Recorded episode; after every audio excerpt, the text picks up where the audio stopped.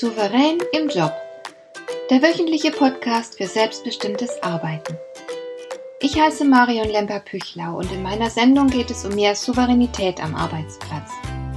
Du erfährst, wie du immer ein wenig über den Dingen stehst. So kannst du deine Ziele erreichen, du bewahrst dir deine Selbstachtung und du ziehst mehr Befriedigung aus deiner Arbeit, obwohl all dem häufig so viel entgegensteht. Finde heraus, wie dir die Arbeit jeden Tag Freude macht.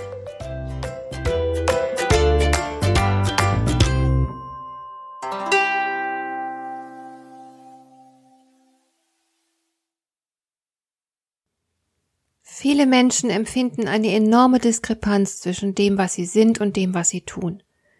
Wer einen Arbeitsvertrag unterschreibt, der scheint damit nicht selten seine Seele zu verkaufen. Dieser Prozess nimmt schon früh im Leben seinen Anfang, denn Menschen werden in unserer Gesellschaft schon von Kindesbeinen an passend gemacht. Eine Entwicklung von Persönlichkeit, Individualität und Selbstvertrauen wird bei vielen jungen Menschen verhindert. Das Gemeine daran ist, mangelndes Selbstvertrauen macht abhängig von der Beurteilung durch andere. Je weniger Selbstvertrauen, desto mehr Anpassungsbereitschaft. Überhaupt versagt unser Schulsystem gründlich, wenn es darum geht, echte Erwachsene hervorzubringen, die wirklich Verantwortung für sich selbst und für andere übernehmen können. Aber wie sollte das auch gelingen, wenn die wirklich wichtigen Dinge überhaupt nicht gelehrt werden? Statt die jungen Menschen auf das echte Leben vorzubereiten, sie zu ermutigen und stark zu machen, vermittelt die Schule vor allem eine bizarre Mischung abstrakter Inhalte.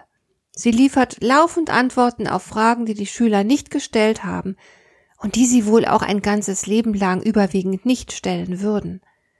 Aber sie sollen ja auch gar nicht fragen, sie sollen sich anpassen und funktionieren. Es gibt beispielsweise keine Riten, die jungen Menschen helfen, sich selbst zu finden. Stattdessen werden sie abgelenkt mit Schule, Fernsehen, Computerspielen und Konsum jeder Art. Irgendwann hören die jungen Menschen auf, sie selbst sein zu wollen. Sie tun, was man von ihnen verlangt, weil das das Einfachste ist und es wird ja darüber hinaus auch belohnt. Anpassung zahlt sich aus. Und genau das kann eigentlich nur zur Dysfunktionalität der Gesellschaft führen. Aber wer registriert das schon bewusst? Ich erinnere mich deutlich daran, wie schwer es eine meiner Töchter in der Schule hatte, weil sie anders angezogen war als ihre Mitschüler. Damit fiel sie nicht nur ihren Lehrern unangenehm auf, in der Schule war es unter den Gleichaltrigen sehr wichtig, die Kleidernorm zu erfüllen. Es gab also ganz klare Vorstellungen davon, was als stylisch und erstrebenswert galt. Und wer dem nicht entsprach, der hatte es einfach schwer. Die Jugendlichen wollten unbedingt in der Gruppe akzeptiert werden, das war das Wichtigste überhaupt. Bloß nicht aus dem Rahmen fallen, und genau dafür gab es dann auch Anerkennung. Wir bilden uns gerne ein, eine freie Gesellschaft zu sein, aber schau dir mal an, wie diese vermeintlich freie Gesellschaft mit Abweichlern umgeht, mit schrägen Vögeln oder auch nur mit denen, die nicht mithalten können. Du hast es viel leichter, wenn du dich anpasst. Auf diese Weise entwickelt man bedauerlicherweise keine Identität. Aber das ist ja womöglich auch gar nicht gewollt. Denn industrialisierte Produktion braucht industrialisierte Erziehung. Und so schafft man sich denn ein gehorsames Heer von Arbeitskräften. Das System profitiert von Menschen mit wenig Selbstvertrauen und hoher Anpassungsbereitschaft. Keine Spur von Souveränität. So hangeln sich die meisten von uns ein Leben lang von Vorgabe zu Vorgabe. Wir übernehmen vieles als selbstverständlich, was unsere Umgebung uns vermittelt. Wir wissen genau, das ist ein sicherer Weg, um nicht unangenehm aufzufallen. So bekommt man wenigstens keinen Ärger. Je nach Lebenssituation und Lebensphase treffen wir auf immer neue Erwartungen und Normen und denen sollen wir dann genügen. Im Grunde bräuchten wir nie nachzudenken, denn wann immer eine Entscheidung fällig wird, gibt es jemanden, der uns sagt, was wir tun sollen und was angeblich richtig und angemessen ist. Und unter uns befinden sich genug Menschen, die sich das Nachdenken tatsächlich ersparen und einfach so leben, wie es scheinbar normal ist und wie andere es eben auch tun. Das heißt, vor allem sie suchen sich einen Job, sie nehmen einen Kredit auf und suchen Befriedigung im Konsum. Natürlich ist das eine Ersatzbefriedigung, aber der Konsum betäubt sie, so dass sie nicht erkennen müssen, was sie tatsächlich entbehren. Der Konsum hält sie davon ab, über sich selbst nachzudenken. Sie nehmen die Tristesse ihrer Situation nicht deutlich wahr, sind sich ihrer inneren Leere nicht bewusst.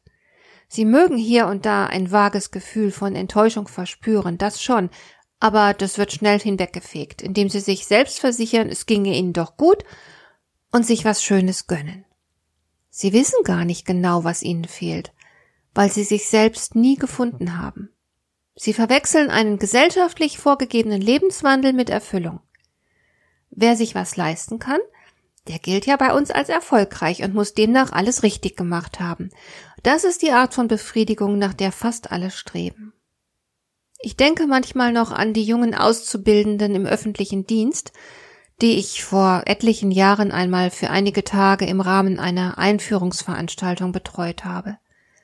Nur eine kleine Minderheit dieser jungen Leute hatte sich tatsächlich bewusst für diese Ausbildung entschieden. Und diese Minderheit konnte dann auch begründen, warum sie diese Entscheidung für den öffentlichen Dienst getroffen hatte. Alle anderen waren dort gelandet, weil man ihnen diese Ausbildung nahegelegt hatte. Und da sie keine anderen Pläne für ihr Leben gemacht hatten, hatten sie sich halt schulterzuckend gesagt, ja, warum eigentlich nicht? Und sie hatten sich dann um einen Ausbildungsplatz dort beworben. Sie waren deshalb auch nicht in der Lage zu erklären, was sie da eigentlich wollten, was sie da suchten, welche Hoffnungen und Wünsche sie damit verbanden, wie sie ihr Leben zu gestalten dachten. Da war nichts, nur Schulterzucken und Leere. Ich fürchte, dass einige von ihnen meine Frage nach ihren Beweggründen und Zielen nicht mal verstanden haben. Ich kann ihnen nur von ganzem Herzen wünschen, dass sie eines Tages aufwachen werden, um sich auf die Suche nach ihrem Leben zu machen. Die meisten von uns funktionieren einfach. Sie legen sich in der überwiegenden Mehrheit keine Rechenschaft darüber ab, was da eigentlich los ist. Unsere Erziehung und die Medien lassen uns glauben, dass unser System das einzig Richtige und Mögliche sei. Deshalb werden Abweichler schräg angeschaut und mit Ausgrenzung oder Schlimmerem bestraft. Es herrscht eine gedankenlose Profitsucht, die es schwer macht, sich auf Sinnsuche zu begeben. Aber wenn du genau hinsiehst, dann erkennst du, wie unglaublich viele Jobs es gibt, die niemandem nutzen. Sie erhalten lediglich das System aufrecht. Viele Jobs verursachen beispielsweise gigantische Umweltschäden. Denk bloß an all die Produkte der chemischen Industrie. Themen wie das Bienensterben dürfte es im Grunde überhaupt nicht geben. Und in vielen Unternehmen werden Dinge produziert, die nicht nur umweltschädlich sind, sondern ganz und gar überflüssig. Es werden künstlich Bedürfnisse geschaffen, damit man den Leuten irgendwas verkaufen kann. Aber ein Großteil der Produkte wird gar nicht wirklich gebraucht, und verbessert auch das Leben der Menschen in keinster Weise. Niemand benötigt beispielsweise eine Winke Queen. Aber der ganze Schrott wird trotzdem gekauft, als Kompensation für unsere Enttäuschung und die innere Leere. Weil wir unbedacht dem System dienen, statt authentisch zu leben, sind wir nie wirklich glücklich. Wir erleben vielleicht Glücksmomente, wenn wir uns etwas Neues kaufen oder mal vom Chef gelobt werden. Aber diese Art von Glück ist nicht geeignet für Erfüllung zu sorgen. Und dieses Glück ist auch nur von kurzer Dauer. Der Fehler liegt darin, dass wir meinen, das Glück käme von außen. Wir werden süchtig nach diesen kleinen Glücksdosen, aber sie machen niemals satt. Und so jagen die meisten von uns dem Glück weiter hinterher. Sie warten, dass etwas passiert und sie hoffen, dass sie vielleicht beim nächsten Mal endlich glücklich werden. Aber das wird nie passieren, denn es handelt sich ja bei all dem immer nur um Ersatzbefriedigungen. Der Fehler liegt, wie gesagt, darin, dass viel zu wenige unter uns ihr Glück in sich selbst suchen. Die meisten trauen sich das mit ihrem beschädigten Selbstwertgefühl einfach nicht zu. Sie bleiben dabei, Glück und Sinn außerhalb ihrer eigenen Person finden zu wollen. Und da die meisten einen Job haben, den sie nicht besonders mögen, suchen sie halt ihr Glück im Konsum. Die Lösung ist so schlicht wie schwer. Wir brauchen mehr Selbstvertrauen. Dann können wir nämlich endlich damit aufhören, auf Anpassung als Mittel zum Glück zu setzen. Dann wird die innere Lehre beendet. Dann sind unsere Entscheidungen wirklich unsere Entscheidungen und wir werden souverän. Unsere Arbeit spiegelt dann unsere Persönlichkeit. Dann sind wir authentisch. Alles beginnt damit, dass wir uns unsere eigenen Interpretationen zutrauen dass wir die Dinge selbstständig beurteilen. Dass wir bewusst unsere eigene Wahrheit konstruieren, einen eigenen Sinn finden, außerhalb gedankenloser Profitsucht, die von der Gesellschaft vermittelt und gewünscht ist. Du musst dir selbst ein Bild von der Welt machen. Und es ist wichtig, dass du das tust und dich selbst dabei auch ernst nimmst, denn du bist ja nicht prinzipiell dümmer als andere Menschen. Warum solltest du also den anderen die Deutungshoheit überlassen? Warum sollten andere darüber urteilen, welche Arbeit wertvoll ist und wie Arbeit überhaupt zu tun ist? Oder gar, wie du leben solltest? Ich denke hier an einen wunderbaren Satz des Philosophen Michel de Montaigne, der lautet, Platons Meinung nach, pff, das hat nicht mehr Gewicht als meiner Meinung nach. Deine Meinung zählt. Du musst selbst herausfinden, was aus deiner Sicht das Gute ist und wie du dein Leben lebenswert machst. Du musst eine Entscheidung für deinen eigenen Lebenssinn treffen. In der Wirtschaft gibt es keinen Idealismus. Emotionen gelten als unprofessionell und werden nicht zugelassen. Man arbeitet aufgabenbezogen, um möglichst viel Profit zu machen. Und dabei spielt es keine Rolle, ob das Handeln Sinn macht, solange der Profit lockt. Inzwischen wird in unserer Kultur jeder Mensch satt. Darum ist es nun wirklich an der Zeit, dass die Wirtschaft damit beginnt, mehr für den Einzelnen zu leisten, als ihn satt zu machen. Es dient doch den Menschen nicht, wenn große Unternehmen noch größer werden. Sie betreiben dann mit Sicherheit nur noch mehr Ausbeutung. Wir brauchen endlich eine Wirtschaft, die nicht nur profit, sondern auch menschenorientiert ist, in der Menschen artgerecht arbeiten können. Was sollst du nun tun als Teil dieses ungesunden Systems? Natürlich kannst du die Welt nicht aus den Angeln heben, aber du kannst viele kleine Dinge tun, die für dein Leben einen gewaltigen Unterschied machen. Der erste Schritt besteht darin, ehrlich zu dir selbst zu sein. Arbeitest du so, wie du arbeiten willst? Tust du etwas, das in deinen eigenen Augen Sinn macht? Was genau sind deine Beweggründe für deine Arbeit? Und worin siehst du deine Aufgabe im Leben? Worum geht es dir? Was möchtest du der Welt geben? Wie soll sich die Welt durch deine Existenz verändern? Es ist sehr wichtig, dass du zu deinem Selbstvertrauen zurückfindest. Zu dem Selbstvertrauen, das du früher einmal hattest, bevor du in die Fänge des Systems geraten bist. Trau deinem Gefühl. Wenn sich etwas falsch anfühlt, dann ist es wahrscheinlich auch falsch, egal was andere dazu sagen. Du musst dein Tun vor dir selbst verantworten. Lass dich also nicht zu Dingen drängen, die du nicht bejahen kannst. Erlaube dir den Widerspruch. Hab keine Angst, aus der Reihe zu tanzen. Sei echt. Der Preis fürs gedankenlose Mitmachen ist viel zu hoch. Nutze jede Gelegenheit, deine Spielräume zur Gestaltung zu verwenden. Das heißt, rede mit, denke mit, entscheide mit, wo immer es geht. Wie sehr wir zur Anpassung bereit sind, sieht man immer wieder an einem ganz einfachen Beispiel. Stell dir vor, ein junger Mitarbeiter hat Höflichkeit und Freundlichkeit von zu Hause mitbekommen. Er grüßt also beispielsweise jeden Morgen jeden freundlich, den er im Gang trifft, auch wenn der Betreffende nicht zu seiner eigenen Abteilung gehört.